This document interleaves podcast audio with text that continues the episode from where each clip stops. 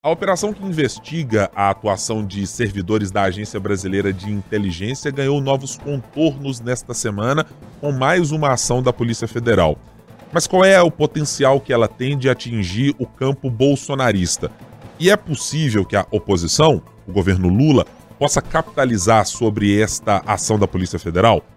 No campo local, a gente vai falar sobre o carnaval. Por Belo Horizonte, os folhões estão distribuindo beijos, abraços e alegria. Mas será que o governo de Minas e a gestão de Belo Horizonte com o prefeito Fuad Noman estão na mesma vibe? A gente vai tratar desses dois assuntos a partir de agora no 3 sobre os 3. Os principais fatos sobre os três poderes da República. 3 sobre os 3. Seja muito bem-vindo, seja muito bem-vindo ao 3 sobre os 3. Para você que já nos acompanha semanalmente, sempre às sextas-feiras, tem um novo episódio do nosso podcast que tem sempre três comentaristas para analisar os três poderes da República: o executivo, o legislativo e o judiciário, e as interfaces da política que cruzam todos esses poderes. Está aqui comigo, mais uma vez, Marina Schettini, editora de política do Jornal Tempo. Como vai, Marina? Tudo bem? Oi, Guilherme, tudo ótimo. Bom estar aqui de novo com você. Prazer sempre tê-la conosco, Marina. Também diretamente de Brasília, Francine Ferreira, nossa editora-chefe de O Tempo na Capital Federal. Oi, Fran, como vai? Oi, Ibrahim, tudo bem? Você? Oi para Marina também, para todo mundo que está nos acompanhando. Ótimo tê-la você, tê-la você, ótimo tê-la aqui conosco, uh, aqui sempre, Fran.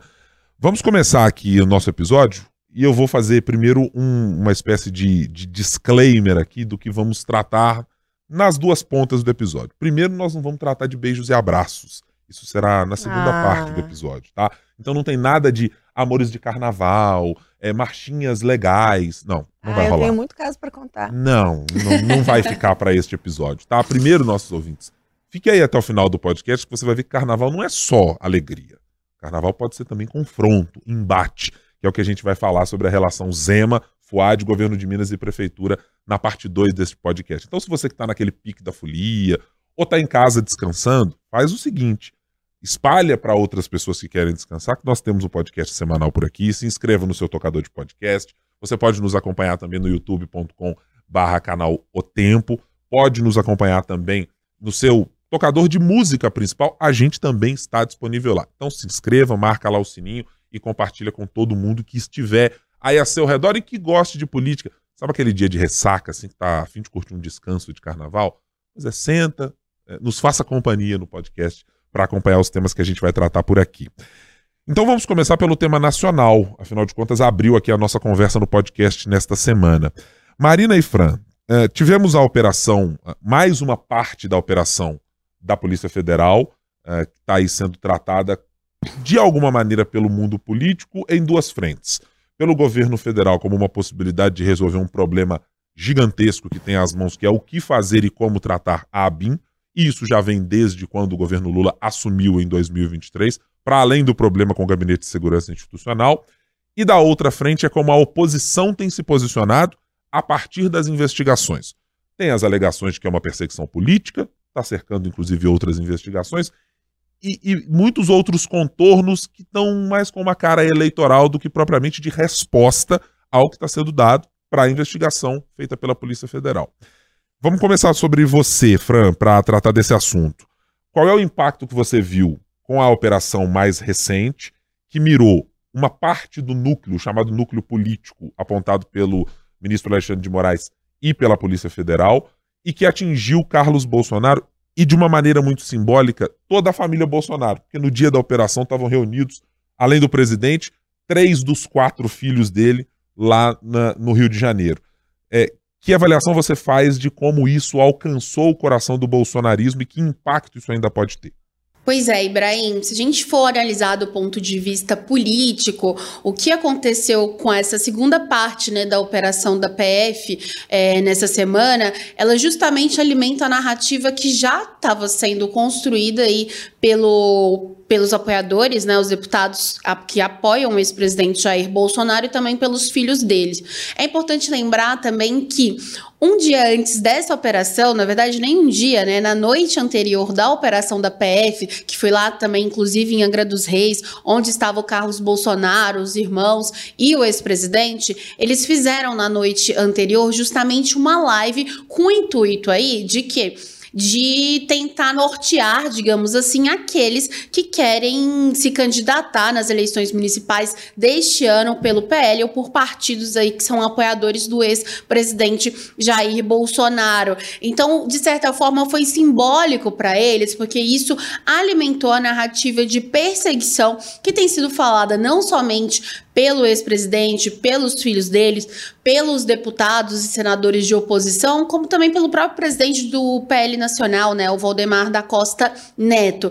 É, inclusive, na quarta-feira, o Flávio Bolsonaro ele liderou aí uma reunião com o presidente do Senado, Rodrigo Pacheco, justamente para falar sobre essa questão de até onde vai, né, os poderes da Polícia Federal, do Supremo Tribunal Federal, porque para eles a PF está emparelhada, né? É uma PF que, segundo aí, eles estão amando a serviço do PT, do presidente Lula.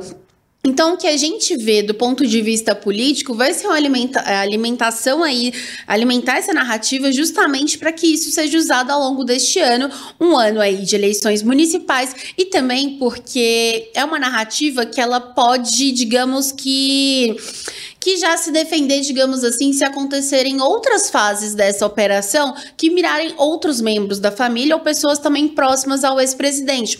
O próprio senador Flávio Bolsonaro, ele disse durante coletiva de imprensa que acredita que pode ser o próximo alvo da PF. Ou seja, é, já está se antecipando aí a possíveis coisas que podem podem acontecer. É, se a gente for pensar também em relação a BIM, né?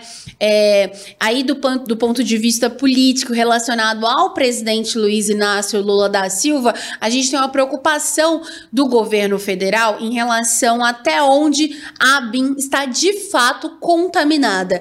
Porque a avaliação que se tinha é que lá em outubro do ano passado, quando teve aquela operação Últimas Milhas, que começou aí mostrar é, sobre esse software espião, da ABIN, tudo, é, naquele momento o número 3 havia sido demitido, só que Alessandro Moretti ficou como diretor adjunto, o Luiz Fernando Correia, que é o diretor-geral e que é homem de confiança do Lula, porque foi chefe da PF durante a gestão dele, né, é, as primeiras gestões dele, é, permaneceu no cargo, mas a avaliação é justamente assim, por que não se foi feita essa limpa antes? É a mesma avaliação de quando teve os atos do 8 de janeiro e o G Dias saiu em defesa e todos os militares do Gabinete de Segurança Institucional.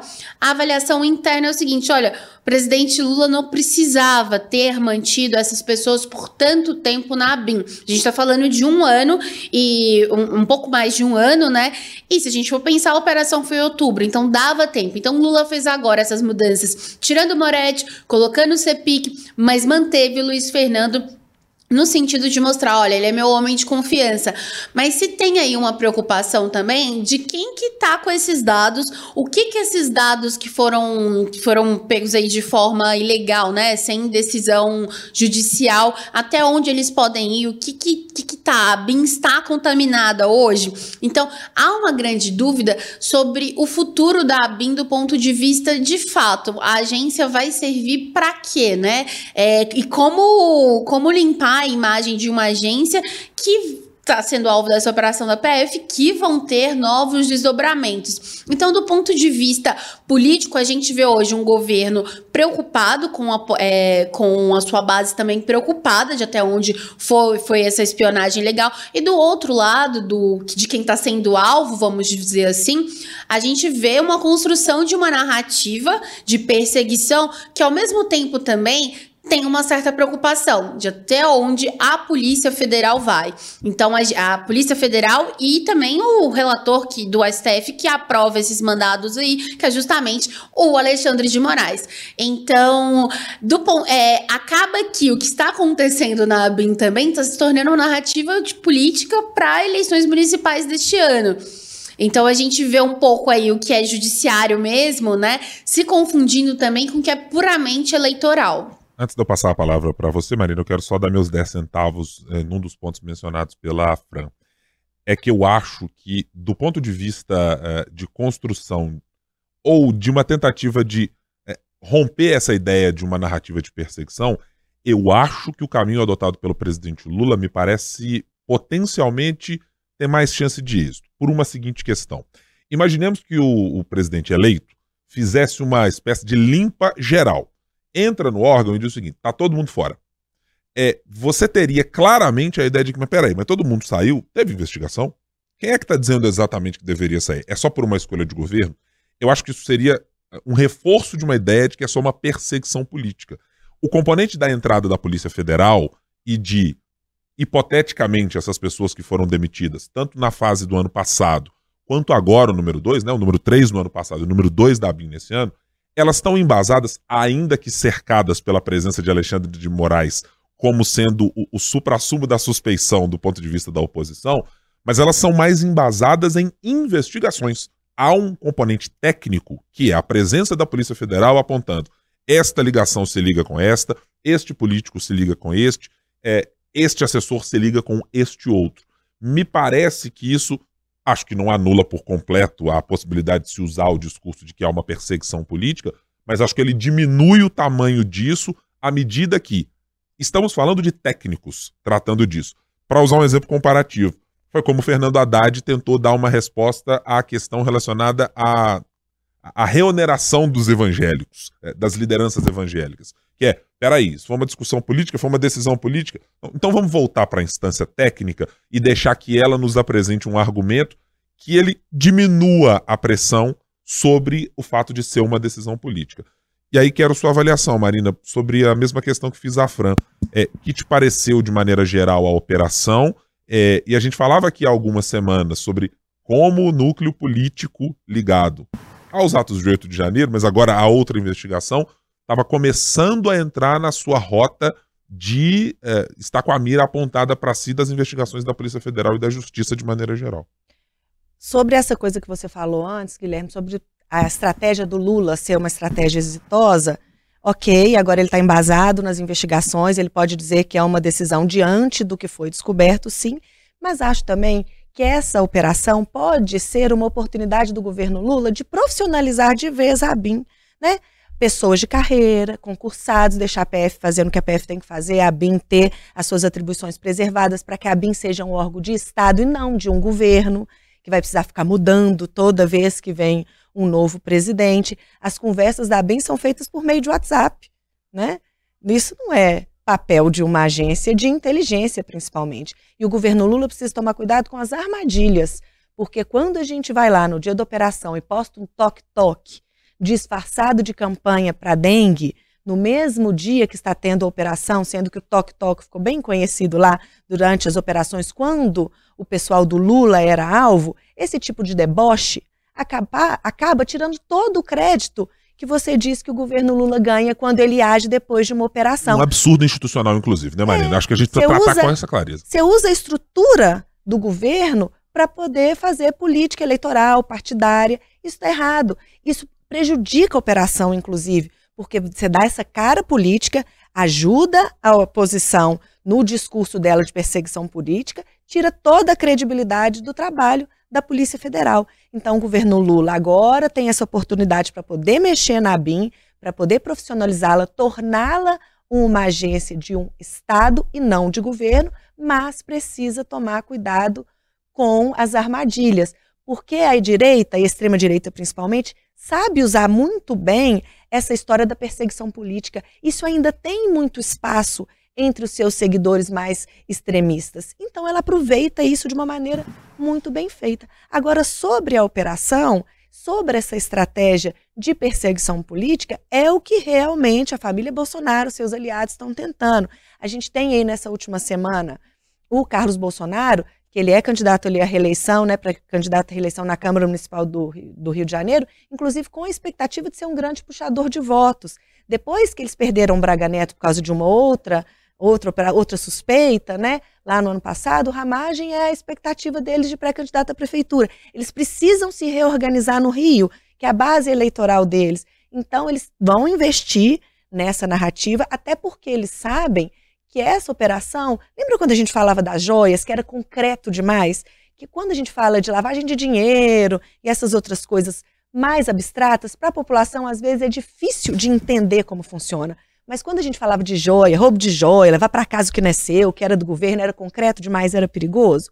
Agora, nessa história da BIM, também é perigoso, por uma coisa bem parecida, porque é fácil ligar os pontos. A gente lembra lá o Bibiano em 2020, quando ele falou da BIM paralela. Ele contou que o Carlos Bolsonaro queria criar uma estrutura de inteligência à parte do que tem oficialmente. O próprio Bolsonaro falou que tinha uma inteligência própria, particular, privada. Não me lembro exatamente a expressão que ele usou.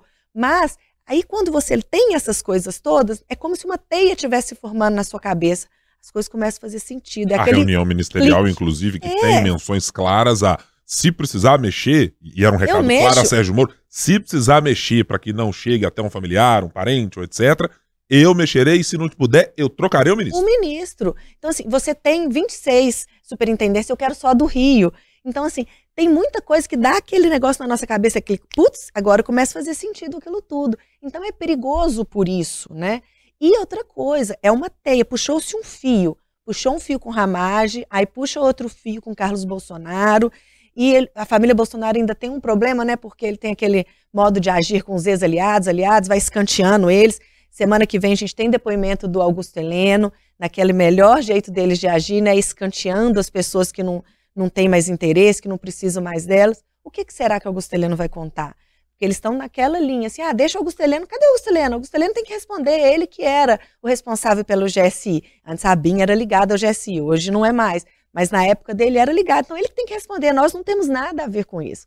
Agora ele vai ser ouvido. O que será que ele vai falar? O que será que vai ser descoberto nesses celulares, computadores, agora na operação? Não só com Carlos Bolsonaro, né? Mas o grosso mesmo foi ali com os assessores, pessoas ligadas a eles, pessoas ligadas ao Ramage, na documentação toda com Ramage. O que, que vai vir semana que vem? Né? E cria um problema político também. Porque os aliados hoje são aliados, mas eu tenho certeza que tem uma pulga ali atrás da orelha. Será que eles me vigiaram também? Será que vão descobrir alguma Bom, coisa contra mim? Rodrigo Pacheco, inclusive, já quer saber e oficiou o STF para dizer: gostaria de saber exatamente quem são as pessoas que estão mencionadas e que foram, eventualmente, é, monitoradas pela Agência Brasileira de Inteligência. Então tem esses riscos. Tem o risco do que vai vir, tem o risco dos aliados que podem ser surpreendidos com alguma coisa ali que, que cria um abalo nessa relação. Então é uma operação que tem muito potencial para vir daí o perigo dela. E, e, acho, Marina, que você tocou num ponto muito importante quando mencionou é, o fato daquela institucionalmente trágica, né, uma barbárie institucional usar e depois vir com aquele argumento tacante que não, estamos é, usando ali apenas uma referência porque tem engajamento, etc. Como se engajamento tivesse que ser a medida principal do que um órgão público precisa dar de informação para, os seus cidadãos. Né? Dá, dá a impressão que o infiltrado não está na BIM, o infiltrado está no governo, porque isso é um tiro no pé tão grande, dá a impressão que é de propósito para ferrar o governo. E, e, porque o próprio governo é aquele que, em outros momentos, fazia acusações semelhantes. Eu vou lembrar, por exemplo, de um caso que é da cineasta Petra Costa. Quando esteve, né, eu não vou me lembrar exatamente em qual festival, aqui o ouvinte me perdoe, é, mas se buscarmos aqui pelo Google, vamos encontrar facilmente. Enquanto ela esteve num festival, tratando do seu é, filme quando tratava do Brasil, e lá havia uma, uma ideia crítica a respeito do governo Bolsonaro de como o Brasil corria um risco e a sua democracia também. É, eu me lembro da SECOM e de outros órgãos do Palácio do Planalto, à época comandados por Jair Bolsonaro, fazerem posts para defender o Brasil, criticando nominalmente a cineasta. Qual é a diferença disso para o que fez agora uh, o governo do PT?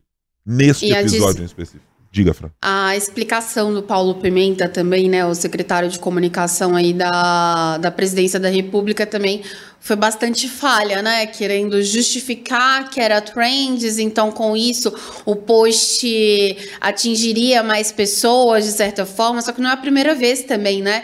Que, que a SECOM utiliza disso, dessas ironias, né? É, na questão da inelegibilidade do Bolsonaro também na época foi usado um certo deboche, uma certa ironia, então já é reincidente, né? Vamos dizer assim. E a gente está falando de máquina pública, de quem fez a publicação, né? quem estava trabalhando está sendo pago com dinheiro público, é, as redes são pagas com dinheiro público. Então, o que a gente vê também é aquele critério né, da impessoabilidade sendo totalmente jogado fora, né? É, e que há um, um esquecimento de quem comandou o país por 14, quase 16 anos, de que é, um rival pode estar sentado naquela cadeira em outro momento.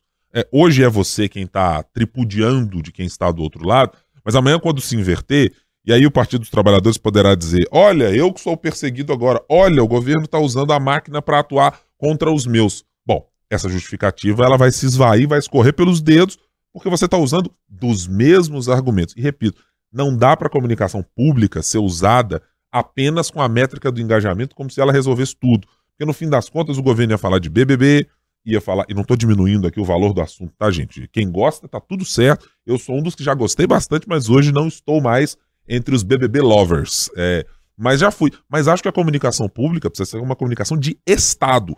Ela tem que servir para o seu oponente, naquele momento, seu adversário político daquele momento, para você e para quem não está nem aí com qualquer uma dessas histórias. É por causa desse ponto que a Marina mencionou que eu considero que há um limitador político para que o PT e o governo Lula faturem sobre a operação é, contra a família Bolsonaro. Eu acho que ela poderia, sob esse ponto de vista, ser muito mais exitosa exatamente pelos pontos mencionados pela Marina, que é o famoso batom na cueca, é a, a possibilidade de se tornar tudo palpável, de colocar a mão naquilo que você consegue dizer, mas fizeram isto dessa forma porque outro disse assim, mas isso pode ser é, perdido ou, ou diminuir a potência do que isso poderia ser, porque o governo não sabe se controlar. E veja, é curioso que a comunicação seja um dos pontos criticados pelo próprio governo do PT e pelo próprio PT internamente, lá no começo do governo Lula, de dizer não sabem conversar com a população, não estão conseguindo alcançar determinado eleitorado, não estão alcançando um eleitor que é, não é lulista, não é bolsonarista necessariamente, mas que precisa ser atingido pelas políticas públicas,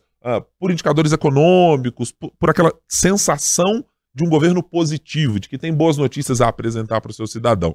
Mas essa mesma comunicação consegue funcionar para atrapalhar, e acho que ela funcionou muito claramente para atrapalhar o governo, neste caso da família Bolsonaro.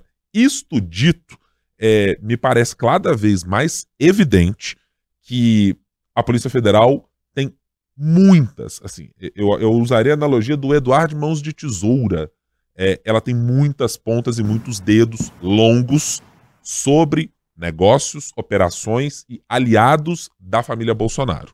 Está é, tá cada vez mais evidente que o que a gente pensava, talvez, em outro momento, ou quando o ex-presidente Bolsonaro estava na cadeira, de que não, muitas dessas coisas aí vão ficar no esquecimento. Veja, o presidente terá que depor o ex-presidente até sobre importunação de uma baleia. É, então não são coisas triviais. Há claramente uma é, um, um, número bem significativo de investigações e que acho, é, vi isso num artigo do jornalista César Felício, do Valor Econômico, que durante muito tempo cobriu aqui a cidade de Belo Horizonte é, como, como é, correspondente, é, que ele falava do quanto a decisão judicial ou as decisões judiciais podem ser o determinante para as eleições, por exemplo, no Rio de Janeiro, que a Marina mencionou. E está muito claro, está muito evidente que o núcleo bolsonarista mais resiliente pode ter de se ver mais preocupado é, em como responder à justiça em determinados casos e como se defender de acusações reiteradas de problemas da família Bolsonaro do que se preocupar com a formação de chapa, com a possibilidade de composição com aliados aqui e acolá, que isso pode acabar chegando num funil e lá na frente a família vai ter que dizer, olha, o que, que nos sobrou? Nos sobrou fazer uma defesa pública do nosso legado, família Bolsonaro, do vereador Carlos Bolsonaro, do uh, presidente Jair Bolsonaro, do senador Flávio Bolsonaro, do deputado Eduardo Bolsonaro e muito pouco de política efetivamente. Né? Acho que está tá bem evidente que isso pode mesmo claramente acontecer. Vamos mudar de assunto agora para falar de carnaval, de folia, de festa. Bom, não é exatamente este o clima que temos tido nas últimas semanas entre o governo de Minas, o, a prefeitura de Fuad Noman, prefeito da capital mineira, Marina, nas últimas semanas é, o tom subiu bastante entre lá as primeiras conversas e as primeiras apresentações de planos para o carnaval feito pela Prefeitura de Belo Horizonte, entre a entrada do governo de Minas nessa história, primeiro colocando uma sonorização, depois colocando uma política pública sobre é, o atendimento a mulheres, é, depois num diálogo mostrando que conversou com blocos de carnaval, depois até com a presença do governador Romeu Zema indo até a região da Lagoinha para conversar com integrantes de blocos enquanto a prefeitura dizia: bom, eu passei esse tempo todo fazendo essa organização e o governo do estado está aqui. Claramente, nas declarações, tanto do prefeito Fuad Noman quanto do vice-governador Matheus Simões, e um pouco menos nas declarações do governador Romeu Zema, mas de muita gente do entorno dele, o embate está dado. O governo de Minas pretende ter, se não a paternidade, pretende ter um bom naco de é, elogios colhidos a partir do Carnaval de Belo Horizonte. Vai conseguir vencer essa batalha de um carnaval que está sendo construído há muito tempo? Nossa, que pergunta, né, Guilherme? O Guilherme É. anda com umas perguntas. Hum. É. Eu, ah, eu gosto da hipótese da, da batalha porque alguém tem que vencer esse negócio. Eu acho, né? Eu acho. Mas ano eleitoral, né? Toda Ah. bandeira boa pode dar voto. E o Carnaval de Belo Horizonte, do tamanho que ficou, todo mundo vai querer tirar uma casquinha. A gente está vendo vereador que nunca se envolveu no Carnaval, tendo emenda para bloco, Hum. para escola. A gente está vendo um governador que tem um afastamento histórico diante do Carnaval de Belo Horizonte, agora fazendo visitas, dando dinheiro, ajudando na organização. Então todo mundo quer tirar uma casquinha ali. Para o Fuad, esse embate se mantendo ali como o grande dono do carnaval, como por enquanto me parece que ainda está, é bom.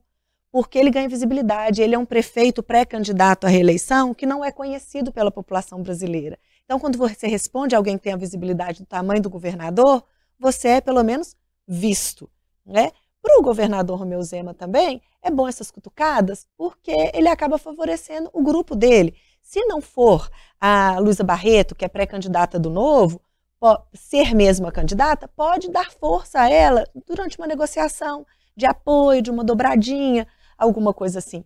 E o governo está atacando justamente a gestão do carnaval, porque a história do Fuad, a marca dele é de gestão pública, Uhum. os cargos que ele já, já ocupou. Então, quando você diz que ele não consegue organizar o carnaval, que ele deixou o carnaval se apequenar, que foi a expressão que eles usaram, você está atacando a gestão dele. E é justamente a área também da Luísa Barreto.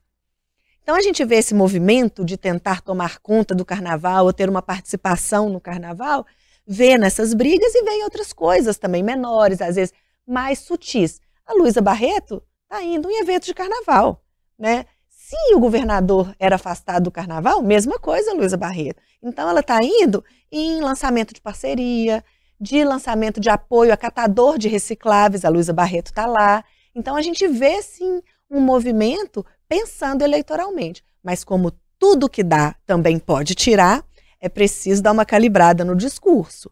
Porque o governador Romeu Zema é mestre em se colocar em situações que depois ele precisa se explicar ou dizer que foi mal interpretado, não foi bem assim o que eu quis dizer. Porque recentemente, a gente vai lembrar aí nessa semana, né, uma fala dele que foi desastrosa do durante o lançamento justamente de um programa para ajudar as mulheres durante o carnaval, acolher as mulheres vítimas de violência, que era uma coisa justamente para ele participar da festa, para ele dizer, olha aqui, eu, eu sou grande responsável pelo sucesso da festa, a prefeitura está aí, mas coitadinha, está precisando de ajuda, eu vou ajudá-la porque eu sei como fazer. Ele vai lá e diz que ele é rotulado como, ajuda aí, porque são tantas coisas, branco, hetero, como ele É. diz, né? É, e- branco, e, no fim das hétero. contas, um carrasco. Que é rotulado como um carrasco. E bem sucedido. Bem sucedido isso. Mais elitista que isso, impossível, né? Então a gente vai lembrar outras do Zema aí. Quando ele diz que os- apenas os estados do Sul e Sudeste produzem riqueza e que o Nordeste vive de assistencialismo. Compara lá o Nordeste às vacas magras, né, que estão rendendo pouco, as vaquinhas que dão Ah, pouco leite. A menção é, e a Mussolini, né? nominadamente citação a Mussolini. É, elogios, uma né? Como um dele, elogio, Não era um né? elogio ao, ao Mussolini, é, mas evidentemente, é como fazendo dizendo justiça. que a, a frase dele Mas é a frase ótima, do Mussolini né? é um negócio, né? É. Então, assim, quando ele se coloca nessas situações, ele tinha várias coisas para fazer ali. Ele podia, por exemplo, salientar que ali é um momento onde as mulheres estão mais expostas, né? dizer que o Estado tem a mão ali sabendo porque é necessário um reforço, principalmente num país onde a violência mulher, contra a mulher é tão grande, as desigualdades são tão grandes. Ele vai lá e se coloca mais uma vez ali como um pobre coitadinho privilegiado. Pega muito mal. Então, a mesma coisa que pode dar voto, pode tirar votos. Alguns políticos precisam entender que eles não podem falar de improviso. Eu imagino o desespero dos assessores do Zema sentadinhos ali, ouvindo a fala dele, quando de repente ele me solta isso. Tenho então, dúvidas, viu, Maria? Tá.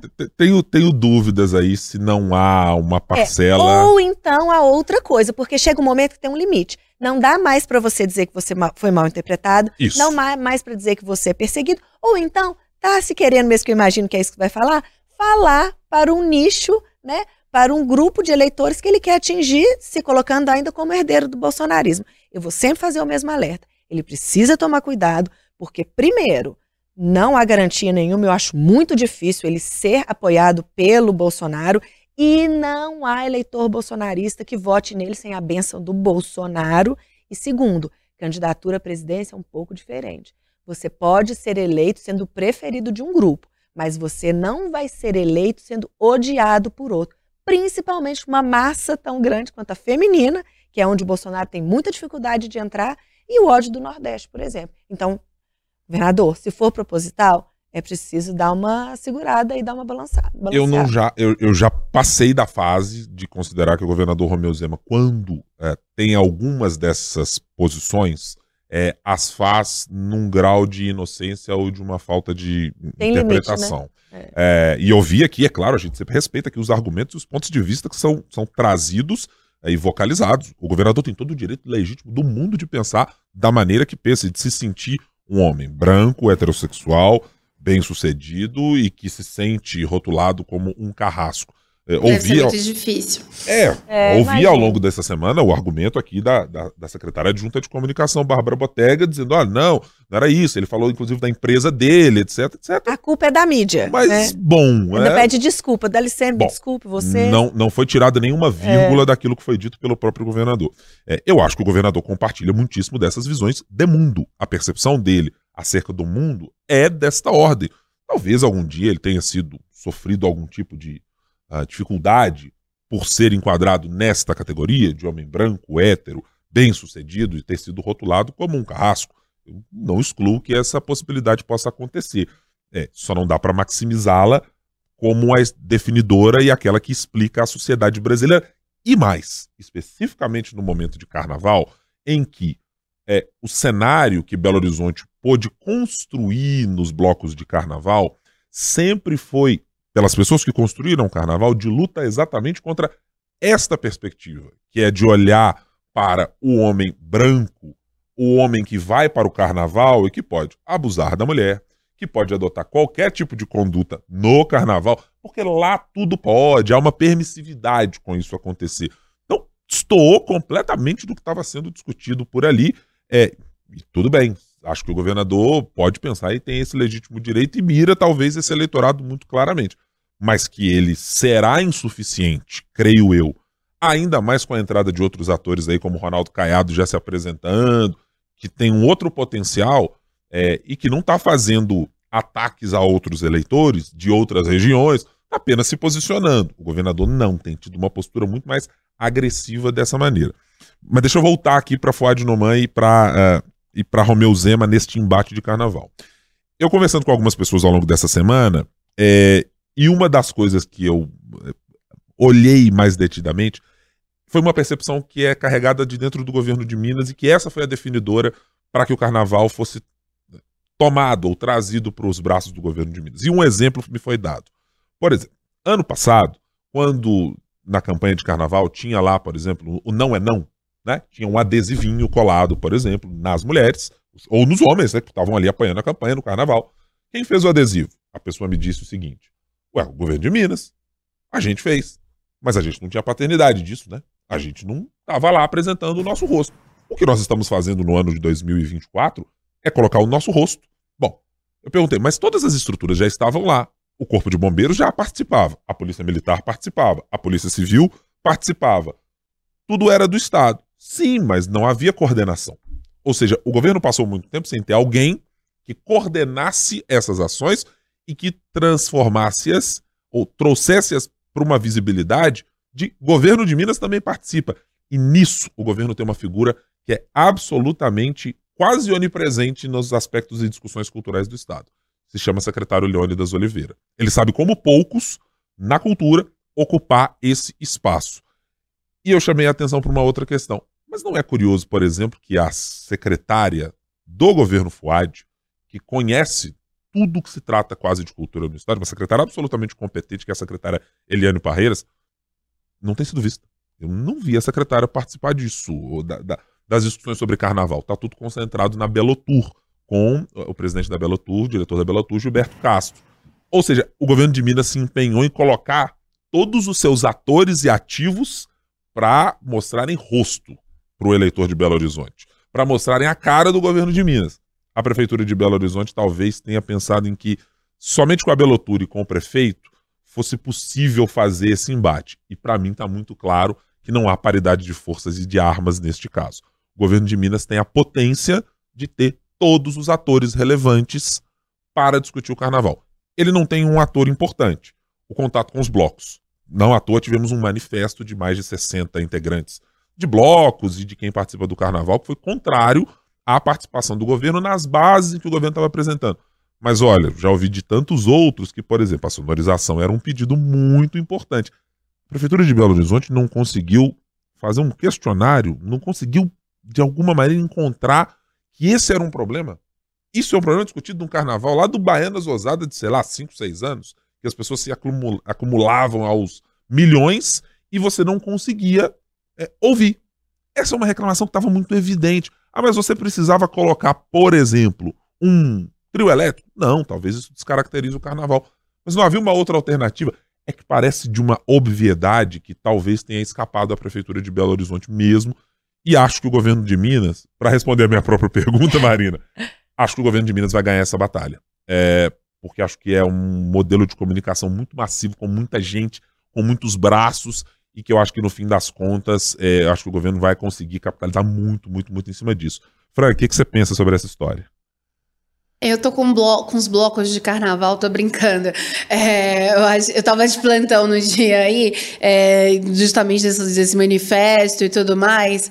É, eu concordo muito quando, e até somando um pouco na fala da Marina, né? Na verdade, concordando com a fala dela. É, no sentido de que virou, virou de fato uma disputa eleitoral, então ver a Luísa Barreto em todo, sempre atrás, às vezes em pautas que, né, antigamente talvez ela não estaria ali junto no palanque.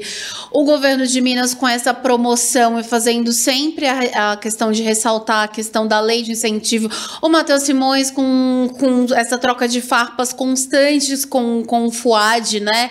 Que antes já não estava tendo. Então, para, a última semana nos passou um dia sem um retrucar o outro, né? Então, mostra que no fim mesmo, o carnaval está se é, resumindo aí, de certa forma, a uma disputa eleitoral. 66 blocos, né, concordam com isso, assinaram esse, esse manifesto, só que ao mesmo tempo para o governo, pro governo de Minas é uma bandeira importante, porque no final é ele quem vai falar que a violência reduziu, que vai falar que promoveu o carnaval não só em Belo Horizonte, mas cabe lembrar também, né, que em outras cidades por meio da, é, por meio da lei de incentivo. Mas agora, até puxando um pouco, é, só puxando um pouquinho, lembrando que você estava falando do Zema, sobre as falas dele, né, isso inclusive virou uma das marchinhas de carnaval, né? Que é que até fala Zema, Zema, Zema, sua fala lhe condena. Então, e lembra, né, por exemplo, essa questão do, da fala do Mussolini, várias outras questões. Então, no final, é, se resume um pouco, carnaval também é política, né? De certa forma. Agora, se vai ser uma política aí popular das pessoas se expressando em relação ao governador, à prefeitura de Belo Horizonte, e de outro lado também é política do ponto de vista dessa disputa, de quem no fim vai ter mais visibilidade. Mas, é, de fato, é uma disputa eleitoral escancarada a partir do momento que o vice-governador fala que é, tá, tá tendo uma mal gestão, né? Uma má gestão, perdão em relação à organização do, do carnaval. E aí o, o novo, o Partido Novo começou a gostar de carnaval esse ano, né? Tá bom, é, começou a aparecer mais tem, nas eleições tá? municipais. Tá? Tem Carnaval da Liberdade, tem Carnaval da Tranquilidade, tem o Carnaval de Belo Horizonte. É um negócio múltiplo, assim. Todo mundo gosta de carnaval. Você tá Como até é tranquilidade. Mesmo, né? a, a, propaganda do governo. Tô dizendo que a propaganda do governo tá fazendo efeito. É. Aí eu já tô olhando pro carnaval. Assim. É, é preciso tomar cuidado com essa briga, né? Porque o carnaval de Belo Horizonte especificamente, ele é político no seu nascimento ou renascimento, né? Ele não, nasceu... Léo Burguês, né? Vocês é. lembram da marchinha? A coxinha da, da, é. da madrasta é uma entidade de Belo Horizonte. É. E vou citar um outro, todos vocês, antes de lembrar, o nosso ouvinte certamente também. o baile do Porroial. É. Também virou Ah, uma é. briga gigantesca, porque É. criticava ali o- Uhum. o, ex-senador Zezé Perrella, também tinha ali menções muito críticas ao senador Aécio Neves também. Mas assim, gente, esse é o espírito do carnaval. O carnaval nasce e existe pra isso, né, Maria? E o de Belo Horizonte foi realmente ali um, um, um contraponto ao prefeito Márcio Lacerda, que fechou ali a praça, não deixava as pessoas usarem um espaço que era público. Então, o carnaval já nasce como uma resposta política. Então, quem está ali na organização do carnaval, quem participa dele, está muito antenado a essas coisas. Então, essa briga aí precisa também ter. Hoje a gente está falando muito de limite, né? É, Mas até isso aí precisa, porque não aparenta ali um oportunismo, né? A gente já fez até uma reportagem sobre isso, nosso repórter Hermano tratou exatamente disso, né? De como pode dar voto, pode tirar voto, mas é preciso tomar cuidado com o tom, porque pode ser entendido pelo eleitor como oportunismo, e aí vira um tiro no pé. É, eu acho uma coisa curiosa porque quando eu penso na maneira que o governo de Minas está se embrenhando no carnaval, tem muito do que o governo Lula faz quando pensa na economia para avançar sobre o eleitorado. É como se a economia pudesse resolver tudo. Ó, então se melhorarem os indicadores econômicos, ninguém vai lembrar de ideologia, ninguém vai lembrar dessa conversa de, de eh, eh, oposição para lá, base para cá, discussão para cá, discussão com o Centrão e outras coisas. E o governo Zema acho que está apostando na mesma coisa, quer dizer, a presença maciça de uma estrutura de Estado sobre as pessoas do carnaval, sobre a estrutura, sobre garantir segurança, sobre presença maior de polícia, sobre é, uma sonorização, sobre é, midiaticamente tratar o carnaval de uma maneira diferente, que isso pode resolver todos os problemas de visibilidade e de adaptação do governo é, a um eleitorado que não necessariamente é o dele. Talvez seja, sim, talvez parte do eleitorado seja votante no governador Romeu Zema, ou potencialmente votante na candidatura de Luísa Barreto, ou que sai de Matheus Simões em 2026. É, mas acho que isso não vai dar conta do todo, né? Sozinho. Polícia Militar, se a gente for falar das ações da Polícia Militar, que da base desse carnaval tem muitas reclamações, né? É, Em relação àquele ensaio, enfim, como a polícia agiu, aí já é papo para outro, pra outro podcast. para outro podcast. É, então vamos aqui caminhar para os finalmente da nossa edição de hoje. Ô, ô Fran, então você que é uma exímia conhecedora do Carnaval de Belo Horizonte, frequentadora de blocos durante muitos a gente anos. podia ter trazido fotos para ilustrar, né? Podia, tem foto, tem ima- É. temos imagens, Mariana, de Temos, Fran nós pulando o carnaval em Belo Precisamos Horizonte. resgatar aqui nas redes sociais. Gente, nós precisamos criar um blog separado, Sim. assim, para coisas É. que citamos no podcast e que agora você pode comprovar com imagem. entendeu? Exatamente. Porque aí teríamos isso. Aproxima da pessoa, né? Assim, a pessoa que se E identifica. assim, só pra saber, é o quê? É de Pierrot de Colombina? Como é que era Fran fantasiada no Carnaval de Belo Não, Horizonte? a, a gente gentileza, tem que Fran. separar o público do privado. Ah, entendeu? perfeitamente, perfeitamente. Que nem o governo federal poderia fazer em relação aos posts aí. Entendi. Não vamos Então, usar a estrutura da empresa para poder mostrar né, a intimidade da Fran com o É. carnaval. é, macular a Meu imagem Deus. de Francine Ferreira no Carnaval de Belo Horizonte. Eu não, não, não faria isso e tal. Mas depois, daqui uma meia hora, a gente vai estar com o blog disponível. Tá, pessoal? Brincadeira. Brincadeira, Fran. É, ô, Fran, então vamos. Eu queria saber agora a sua aposta para a semana vindoura e o que você imagina que deva estar aí no nosso radar, no noticiário ou de importante no mundo político. Então, um pouco bem longe do carnaval, né? Mas aí no ano que vem, é, no ano que vem, ó, na semana que vem, já começa aí, retomam-se os trabalhos na, na Câmara, no Senado, e o que a gente vai ver é justamente um pouquinho do que a gente falou hoje aqui, de é como que, que tanto o Rodrigo Pacheco como o Arthur Lira vão fazer para acalmar um pouco os ânimos aí dos deputados e também dar a resposta para eles, para os deputados e senadores, sobre não só quem foi investigado ou não é, da ABIN, mas também em relação aí ao orçamento, né? Tinha uma expectativa de que isso seria resolvido nesta semana, eu até fiz essa aposta na quinta passada, né? Mas aí para essa semana a Simone Tebet tem que apresentar alguma coisa em relação ao orçamento. Tem não, né? Deve apresentar. Tem se quiser resolver isso rápido, então aí depende do governo. Muito bem. Marina, sua aposta para a semana que vem. Uai, eu vou de vinda do Lula a Minas Gerais, né? Opa! Eu quero apostar primeiro se ele vem. Né? Isso Vamos é ver o se mais ele importante. realmente É, vem. E como que vai ser essa visita? Ele vai ser recebido pelo Zema, ele vai procurar o Zema, ele vai se reunir com o Pacheco, ele vai reforçar ali a pré-candidatura do Rogério Correia, ele vai fingir que ela não está acontecendo, ele vai se reunir com o Fuad, vai conversar com o pessoal do PT ou do PSD. Então, assim, não é só a visita, né? É o que vai ser feito é mais importante às vezes do que é vir a Minas por si só. É, e eu vou puxar a partir da sua sugestão, Marina. Eu quero ver como o governo Zema vai se comportar durante esse período. S hipoteticamente serão dois dias, os dias 7 e 8 desta próxima semana. Das últimas vezes em que até eventos do PT aconteceram, teve até tweet do governador Romeu Zema fazendo críticas, dizendo: olha, tem coisa acontecendo, é dia que era dia de trabalhador, ou, ou fazendo alguma sugestão dessa natureza criticamente à presença de integrantes do PT, do governo Lula, fazendo atos de campanha por aqui. Você lembra antigamente, quando os presidentes vinham, os governadores iam lá à base aérea, recebiam? É... Será que a gente vai ver alguma coisa desse jeito? Será que o vice-governador, Eu... por exemplo, vai aparecer é. para apertar a mão do presidente da República e dizer: olha, seja bem-vindo a Minas Gerais, aqui esperamos que o senhor vá fazer um anúncio do PAC ou qualquer coisa desta natureza? Aquela imagem da semana, né, que tivemos Tarcísio de Freitas, potencial rival do próprio presidente Lula em 2026, no Palácio do Planalto, mãozinha apertada, dizendo: Ó, oh, tem programa aqui, vamos dividir, eu pago X, você paga X, e assim vai. Eu quero ver como é que o governo Zema vai se apresentar neste momento. Se com silêncio, se com alguma participação institucional formal, se puxando a sardinha para assuntos importantes que o governo tem para tratar com o governo federal. Estou bem curioso para ver como isso acontecerá. Senhoritas, obrigado pela companhia hoje. A gente volta na semana que vem. Ô, Fran, tchau, tchau. Um abraço. Tchau, gente. Até mais. Marina Schettini, a gente volta a se falar na semana que vem. Com certeza, até. Muito obrigado a você que acompanhou o 3 sobre os 3 desta semana. E repito, estamos nos tocadores de podcast, tocadores de música, no nosso canal do Tempo no YouTube, youtube.com.br o Tempo. Você também vai encontrar links no nosso jornal O Tempo. Sempre tem lá também um indicador para você achar a nossa coluna. Então, em todas as nossas plataformas da Sempre Editora, você encontra um cadinho de 3 sobre os 3. Muito obrigado pela sua companhia. A gente volta na semana que vem. Tchau, tchau.